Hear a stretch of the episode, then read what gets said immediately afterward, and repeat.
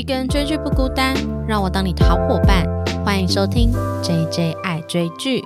Hello，大家好，我是 J J。今天这一集呢，要聊就是我之前在休假的时候曾经看过的一部日剧，就是我要准时下班。那我在那一集里面呢，其实也有提到说我会帮他录一集 Podcast。那为什么呢？因为其实最近正是适逢我工作的转换期。如果大家有听上一集我跟我的朋友蚊子聊《白日梦冒险王》时候，我们就有聊到说，其实此刻呢，就是正在经历生活的一个蛮大的变动。那在我身上，其实就是在工作上的转换。在二零一九年这一部日剧《我要准时下班》播出之后啊，我要准时下班这件事情就。变成我不管是找工作的准则，或是我个人生活的准则。因为其实我觉得在这部日剧里，你看到的不只是。不同的人对于职场的态度之外呢，其实我觉得它也是一种生活的方法。因为这部剧虽然叫我要准时下班，并不是说它是一个薪水小偷的故事，每天都想着要提早离开公司的这个职员，而是他在工作之中去学习更有效率的运用时间，在时间内完成今天应该完成的代办事项。那如果一个人这么做不稀奇，可能会觉得大家很特立独行。但是如果当一间公司里的大部分人都这么做的时候，其实这个职场跟工作风气可能就会有所改善。既然讲这么多，我就先来简介一下这一部日剧好了。刚才提到就是二零一九年的一部日剧，那它的主演呢就是我最喜欢的极高游离子，他所饰演的东山结衣。其实这部日剧的剧情真的非常简单诶，跟他的名字一样，就是一个每天都在工作中努力。准时下班的 OL，然后他在上班的途中会遇到的各式各样的职场难题，这样子。那女主角东山结衣呢，就是像我刚才提，她比任何人都还要追求工作的效率，在她的身上，其实她并不会把人生用工作来填满，而是区分开来。我觉得其实很接近现在很多人在聊的，就是 work and life balance。其实我一直以来也都是奉行这样子的人，就我觉得生活好玩的事情非常多啊，那。工作对我而言也是非常非常重要的一件事情，但是我离开工作之后，我还有很想要跟朋友玩乐的时间，跟家人相处的时间，那当然还有追剧的时间。可是我自己觉得，其实我也蛮变态的，就是我当初当然也是跟很多人一样，就是下了班之后就躺在床上开始耍废追剧，但是因为我这个人真的是有点静不下来，所以其实我。另一个就是会开始这个 podcast 的原因呢。有一天，我觉得我可能没有办法舍弃追剧这个兴趣。那如果没有办法舍弃的话，我要不要来做一些让这个耍废时间有一点产值的事情？这样子，我只能说，我就是又掉入了就是另一种工作的漩涡中。对，但是我必须说，做 podcast 这件事情啊，对我来说很微妙，就是痛并快乐着。就是在做的时候觉得啊好累好累好累，但是同时那个快乐的感觉是并存的。那最开心的事情是真的有很多网友啊、听众啊会来私讯或留言告诉我说，可能觉得诶蛮喜欢我的声音，或是很喜欢我分享的内容。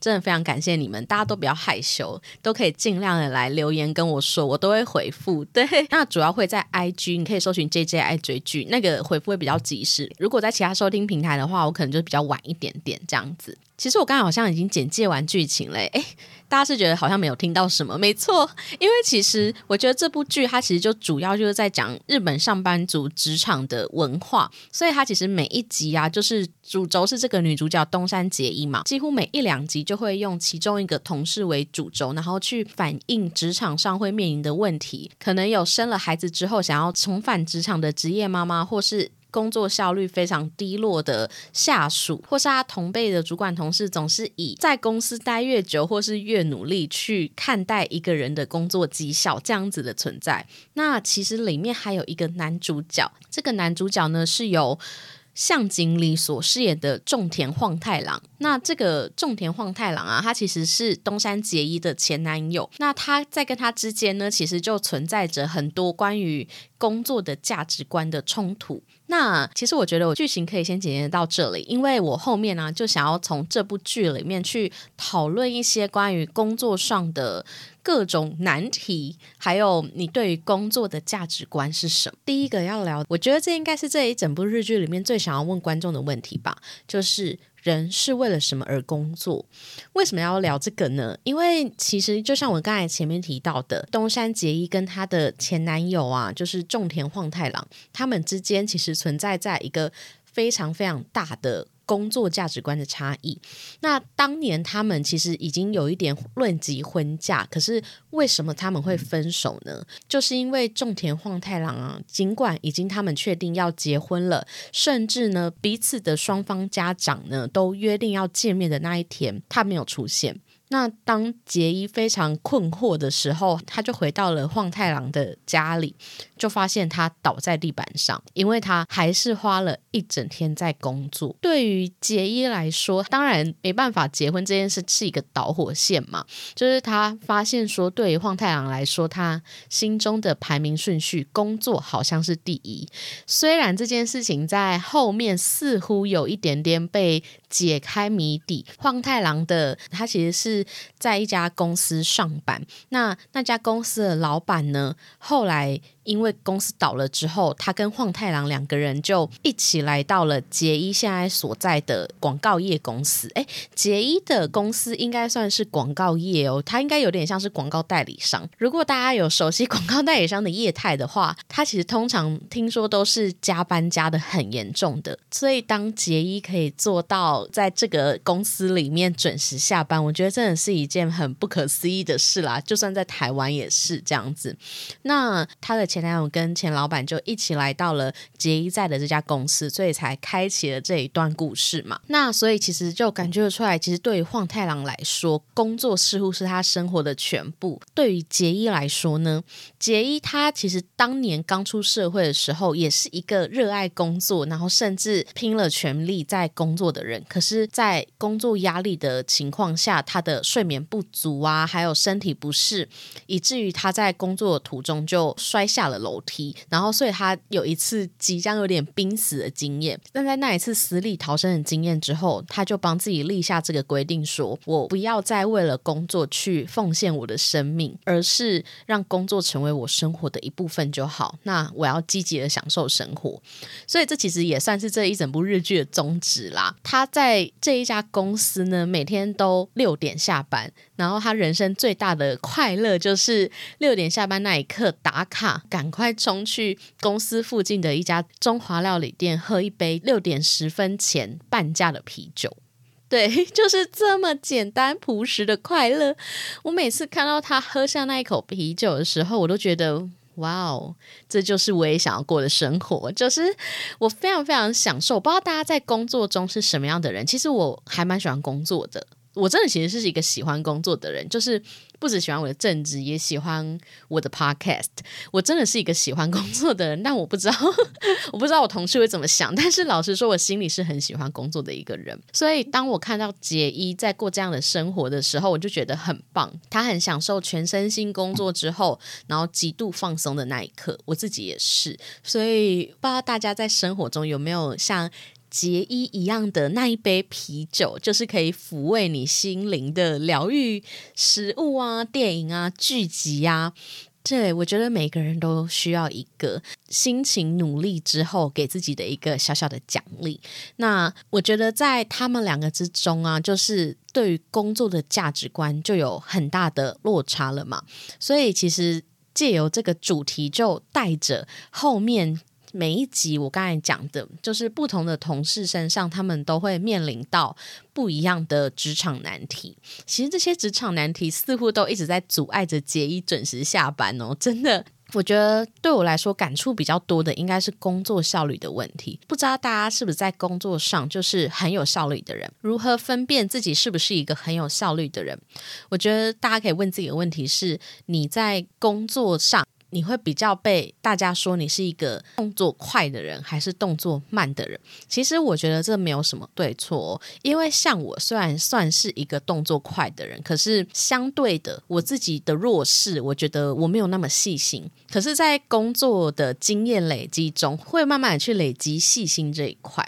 但是工作慢的人呢，其实有时候他们相对的，可能在做事情上也会比较谨慎一点。我觉得并没有对错，可是如果在在时间内啊没有完成你应该完成的事情，这件事情才比较不太 OK 这样子。所以其实在这日剧里面，他也。聊了很多关于工作效率的问题，像是杰伊，他有一个跟他同阶层的，也算是主管职缺的人，他叫做三谷，他就是跟杰伊几乎是同个年代进入职场，然后慢慢晋升到主管的嘛。可是，在他同样的工作职涯中呢，他却认为拼命的努力的加班，然后一天都不能请假，这个才叫努力工作。那其实杰伊呢，还有一个后辈叫做吴七彻，我们就叫他小吴。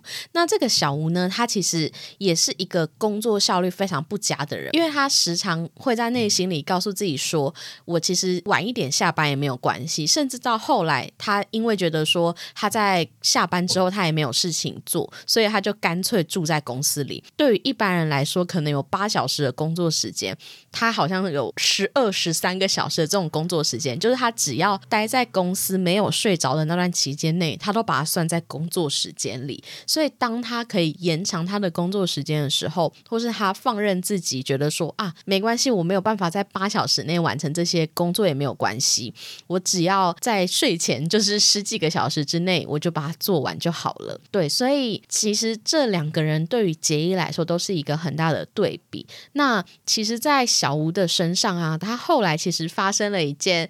关于爱情吧，我觉得这其实我还蛮喜欢它里面插入一个小小的爱情元素在这个。小配角身上，因为其实有时候人要改变的时候，你真的是需要一个契机跟动力。而小吴身上的契机呢，就是来了一个新的约聘的员工，然后他算是非常可爱的类型，所以他就重新找到了下班后的生活意义。他就希望说可以跟这个女生更多的相处，他就去请教杰伊说，他要如何提高工作的效率。我自己觉得杰伊分享的三个 tips，啊算是蛮实用的。那第一个呢，是养成整理的习惯。做这一件事情的目的，就是我时常保持我的工作环境里是能够一目了然拿到我需要的东西。就是我觉得它并不一定说是一定要真的超干净、超整洁这一种，而是你要清楚知道。现在在我眼中的这些纸张，它是属于哪一类，或是这些档案夹，它应该被怎么分类？可是，在这个剧中，它其实是有非常多个那个 fire 夹的。我个人觉得，这好像没有很。很没有很数位化哎，对，而且很不环保。我就想说，这应该要如果用在我们现在的工作形态的时候，其实很多人都是用电脑作业嘛。那其实我觉得电脑桌面的那种资料夹的整理就还蛮重要的。但是我必须说，我并不是一个会把分类分到很细很细的人，甚至一般人可能看到我的桌面还会觉得小乱的那一种，因为我是一个很大类分类的那一种人。就但是我可以很清楚的知道哪一个档案在哪里，我觉得就是因人而异。但主要的秘诀应该是你要让你的工作环境中的所有物品、所有档案、所有跟工作相关的东西，你都可以立马找到。这就是他提到的第一个养成。整理的习惯的原因。那第二个呢，是杰伊他在每一天进入办公室的时候呢，他都会先用便条纸贴上说他每天要做的工作，那一条一条的全部贴在他的电脑桌边，他再去做排序。哦，我觉得这件事情超级重要，但是我又要回归。这件事情真的很不环保哦，就是你可不可以数位化？因为我以前呢也是会一直用便条纸贴在电脑桌上的人，但是后来因为我就开始觉得说真的不太环保，而且我就觉得说其实我们也很常用电脑，为什么我不记在电脑里就好了？那其实网络上有非常非常多的工具是可以使用的。我自己其实是使用一个叫做 Notion 的软体，这个 Notion 软体呢会记录就是我每一周要做什么事，那它最后还会细分到我。每一天，所以我其实我每天上班一大早在做的事情，我看到杰在做这一段的时候，我也蛮惊讶。然后说，哎，这跟我在做的事情是一样的。一大早进去办公室的时候，我可能就会先列好说今天要做什么事。当你先列好你要做什么事的时候，你对于今天的工作内容就一目了然嘛。但是你也同时会去思考说，哎，这有没有办法在八小时内完成？如果我要让这些东西在八小时内完成的时候，优先顺序就很重要。所以杰伊的下一步就是去。排动这一些事情要做的优先顺序。我自己觉得呢，还有一个很重要的事情是，此时此刻一定会有人在心里想说：“拜托，工作上突如其来的鸟事那么多。”我怎么可能每一个都记录下来？其实我其实算是经历过蛮多工作的啦。那过去曾经有一份工作，那一份工作的变动性就非常非常的大。就是我今天排好了五件事好了，等到我晚上要准备下班前，就发现啊，我今天做了十三件事。那这八件事怎么来的呢？会突如其来有人来电话，或是有人出现跟你说：“哎，你什么东西还没交？什么什么的。”这就是工作上非常非常常遇到的那一种突发状况。这时候就想问大家说：你们遇到突发状况的时候，是会先马上就，例如你接到电话就会马上先回答，还是你接到这个突发状况之后，你会先停下来思考？尽管对方告诉你很急，真的很急，可能明天就要之类的这一种状况的时候，你还是可以停下来的人吗？因为像我一开始。我只要接受到任何突发指令的时候，我都会有点紧张。那有点紧张的时候，我就会马上去把它完成。可是到后来，我就发现不行，因为其实这样会有一点没有效率，而且。当我的节奏乱掉的时候，我今天该完成的事情一定没办法完成，因为就整个大乱，你就没办法更有效率、更静下心的去完成事情。所以后来，每当遇到这种突发状况的时候，我第一件事情是再把它记回我的就是小笔记本中，就是我今天要做的代办事项。尽管对方跟我说：“哎，很急很急嘛。”那他讲的事情呢，我就先记上来。当我记上我的代办事项的时候，我又可以把它重新有一种重新再安排我今天该做什么的感觉。所以。我就可以决定说它的优先顺序是在哪。它并不是一个我此时此刻就一定要先做的任务。也许我可以把它排在第二项或第三项。我觉得这件事情很重要的事情是，你要先稍微的静心啦，你要先思考一下怎么做这件事情是最有效率的，然后又重新的思考说，如果我只有八小时工作，那。是不是今天的 loading 会太重？那我要不要把哪一些工作先移到明天？我觉得让工作事项具象化出现在眼前，真的是很重要的东西。不知道大家有没有自己习惯用的工作工具？当然，还有人会用 Google Calendar，就是 Google 的形式力，那个也蛮好用的。那我自己是习惯用 Notion 这个软体，看大家有没有自己习惯的。那第三个呢，就是杰伊他会去设定每一项工作完成的时间，就是他确定今天。要做的工作顺序之后，那他做每一项工作的时候，他就会拿一个闹钟在旁边去计时。我自己觉得这个跟番茄钟工作法是非常非常相近，就是区分工作跟休息的时间。例如，你工作二十五分钟，你休息五分钟，那休息时间也分成大休息跟小休息。有些是休息五分钟，然后又开始工作，之后可能会接一个大休息十五分钟、二十五分钟之类的。就是每一个人不一样，但是。当你有限定一个时间的时候，你就会更加的提醒自己说这件事情此时此刻我就是要专注的完成它。但是必须说，我以前真的有尝试，一直想要用过番茄这种工作法，因为很多人说好用嘛，我就会想说，嗯，那我也想试试看。老实说，我我是一个做一件工作，我是以事件来做工作分类，就是有些人可能。做一件事，他可能喜欢分个两三次，但是我是那一种做一件事情，我就会一次把它做完的人。所以，当番茄钟工作法会硬要分割我的时间的时候，我就会觉得很不习惯。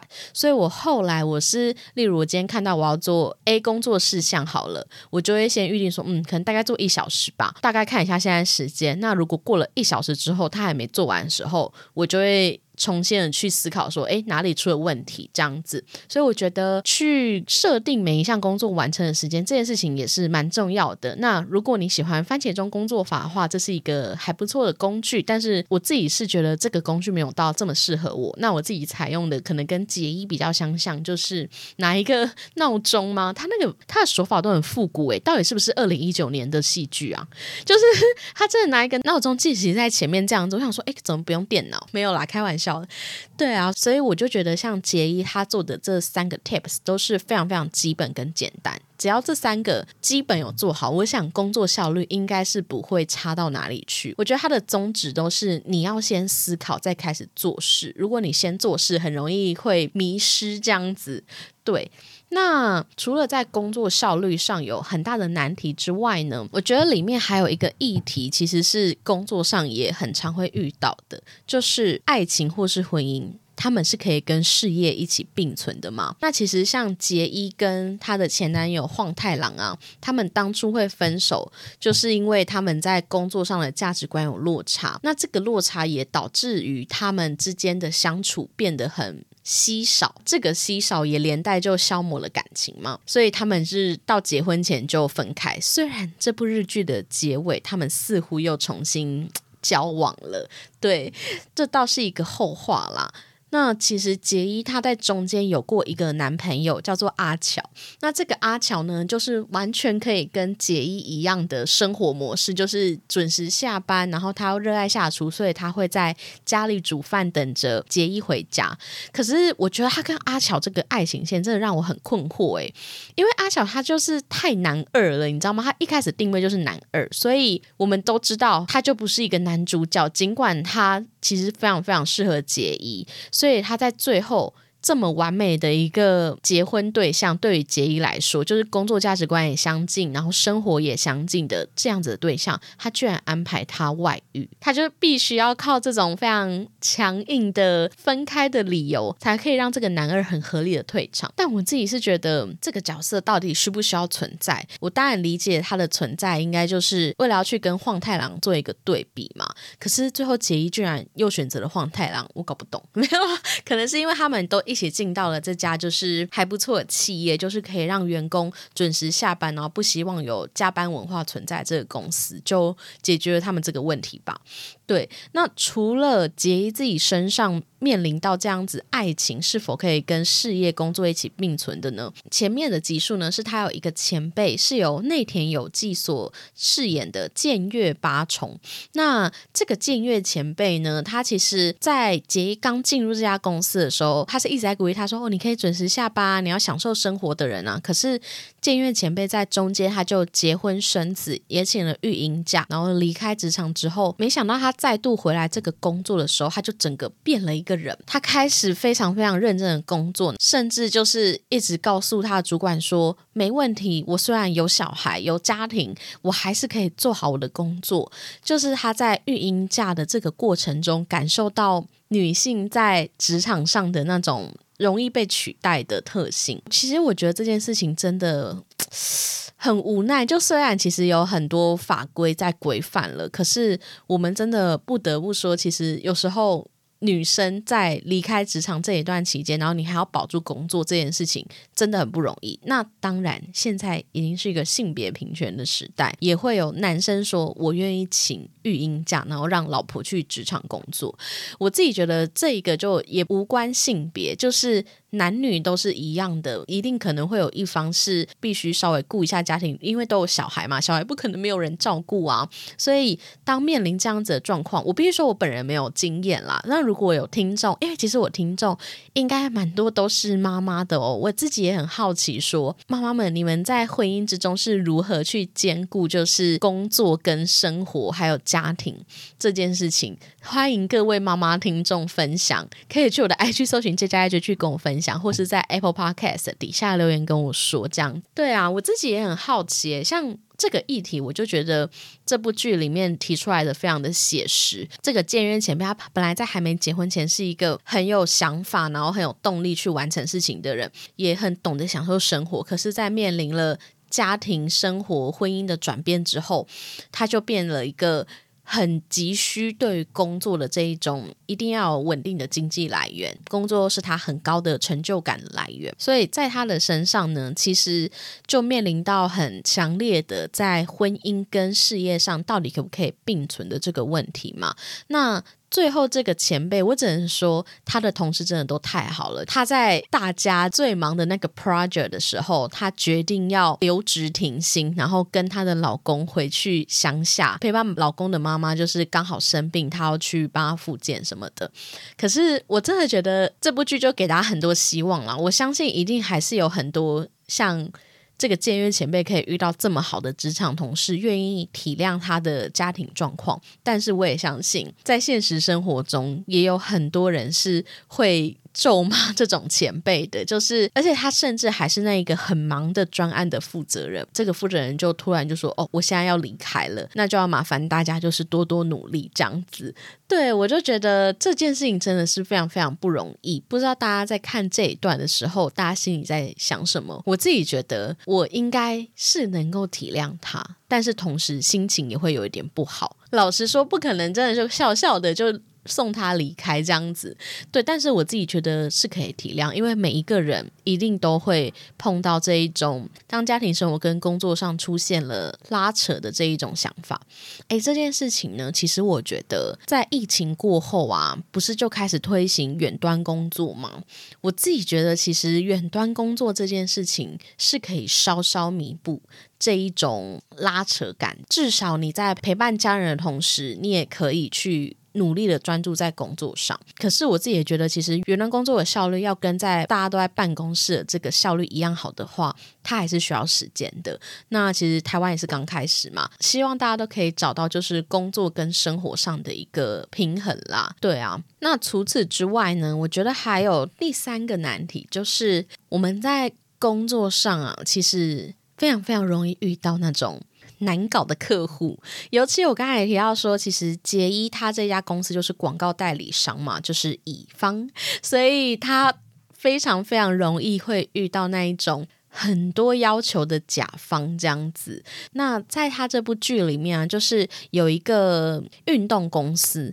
这个运动公司从一开始跟他合作的时候就非常奇妙，就是他完全没有提出说他想要什么方向，然后只有跟杰伊他们公司说啊，你就自己帮我想一个啊，他就一副好像付钱就是老大那种感觉，然后你先提案，然后我再决定要不要收这样子。杰伊公司呢也算是蛮不错的啦，就是我觉得他们在工作上真的很专业，就是遇到客户怎么样的刁钻啊难搞。他们都有自己的方法去破解。我觉得在这家公司呢，除了在合作方案上，他们一路以来那个方向都反反复复之外，就是这种反反复复的客户是一回事。但是其中有一个非常不能忍的，就是性骚扰。刚才提到说派遣来他们公司的网页设计师叫做因公采奈，那这个因公呢，该怎么讲？她其实也是工作非常有能力的女生，可是。她可能没有像杰伊工作能力这么强，所以她必须一直靠自己非常活泼开朗、善于社交的这一个能力，去在跟工作上去跟别人拉好关系，然后去了解客户想要什么。所以他呢，非常常做的事情就是去跟那一个运动公司的那些社员老板们。聚餐，甚至是下班之后就是单独去喝酒，在这样子看起来很开朗，然后没有给别人设下界限的女生的身上呢？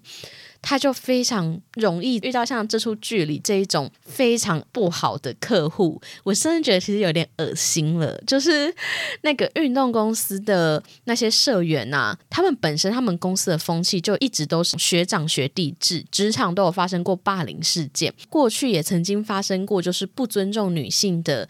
那种宣传文案出现就公关危机嘛？那当面临到这个运工采内这一个好说话的乙方的时候，他们就对他有一点超过那个分界，甚至有一次他就把那个因公采奈约来操场跑步，然后逼他换上一套非常短的那种运动裤，还有露半截腰的那一种运动内衣，逼他来跟他们一起跑步这样子。因公采奈就是非常的，虽然表面上是笑笑，因为他不知道怎么拒绝人。但其实私底下他已经就是非常的难过。杰伊知道之后，他就很生气，甚至他就怒气冲冲的要去那一家运动公司，然后跟他说，就是他对他的职员性骚扰这件事情非常过分。在他要去之前呢，晃太郎就一直跟他说：“你先等等，等等我，那我们之后再一起去。”结果杰伊到了约定时间，晃太郎还没有出现嘛，所以他就决定自己前往。结果晃太郎来到这个会议现场的时候，杰伊正准。被骂那个运动公司的时候，他就在他的电脑上贴了一个纸条，说：“你想要对运动公司说的那些话，全部都对我说，就是要把对方激怒。”这样，他把对方激怒之后，对方就说出：“算了算了，我不跟你们合作了。”晃太阳这时候就马上站起来说：“哦，如果不愿意合作的话，那没有关系，我们会再寄合约文件确认这件事情。”这样子，然后就离开了。对，为什么会有这一段呢？我自己觉得这也算是处理难搞客户的一个方法。面临这一种关于合作事项一直反复变迁啊，然后又有职场性骚扰的时候，其实这都是蛮严重的事件了。所以晃太阳那时候他就是要去跟对方理论之前，他先去找了上层的长官，告诉他说：“我们现在有发生这件事情，我们可能没办法继续跟这个人合作下去了。那更何况对方他们其实还有一些很潜在的危机，就是他们好像有一些纠纷都还没完成吧。所以刚好他们跟他解约的时候，对方就闹出了一些很多负面的新闻。所以其实我觉得，在遇到真的很难搞客户的时候啊，设立界限这件事情是很重要的。当然，如果对于作品的完美有所要求，这件事情我觉得是 OK。但是如果太超过，甚至到性骚扰这一种，就真的太过分。那当我们身为社畜呢，一定。没有这么大的权力可以决定一个合作案是否执行嘛？可是我觉得向上汇报这件事情真的很重要，千万不要隐忍任何你觉得不合理的事情。如果你真的觉得不太 OK 的话，你可以考虑向上汇报。那向上汇报之后，主管他才是真正有那个决策权的人嘛。当他决定这件事情要不要进行，也决定你要不要继续容忍这个客户这样子。所以我觉得在这出日剧，他们在面临难搞客户上的应对，我觉得是很有趣的啦。就而且很实用，要设立界限，然后一定要定期的去向上汇报你遇到的难处，因为真正有决策权的可能不是基层员工，而是上层的主管这样子。最后呢，我觉得在这部日剧中。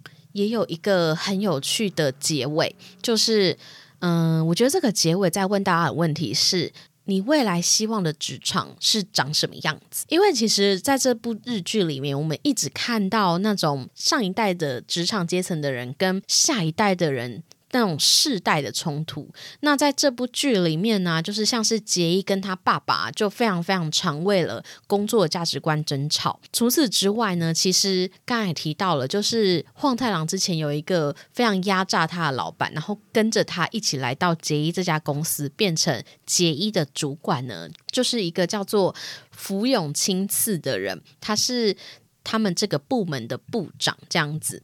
那这个部长呢，刚才提到了，他就是以压榨人为名嘛。可是我非常非常喜欢他，是虽然他前半段真的演的很过分，像是网页设计师硬工啊，他就会一直暗示他说：“哦，你可以利用下班时间，然后去跟那些客户应酬，然后去知道他们要什么东西。”这样就他完全把员工当商品的感觉，对晃太郎有一点情了。因为晃太郎之前曾经因为受伤不能打棒球，然后他没有他的梦想。时候是这个福永亲自把他招来他的公司，给他一个新的成就感，他就很常拿这个点呢去对晃太郎做情绪勒索的这件事，以至于晃太郎就是为他工作做到死嘛。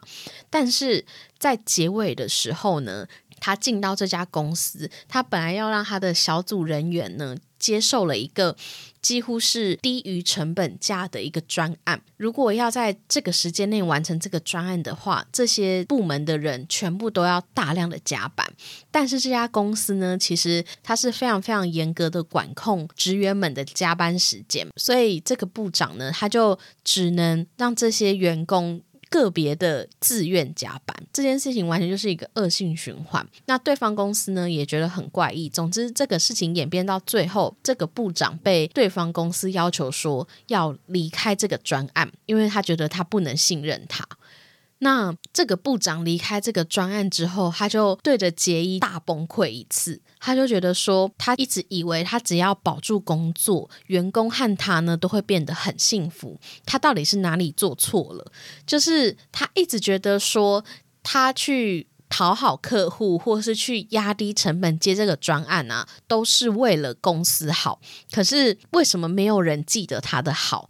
就是他一直用他上一代的那一种思维，努力的工作，然后疯狂的加班，好像才是一个好员工的这种想法。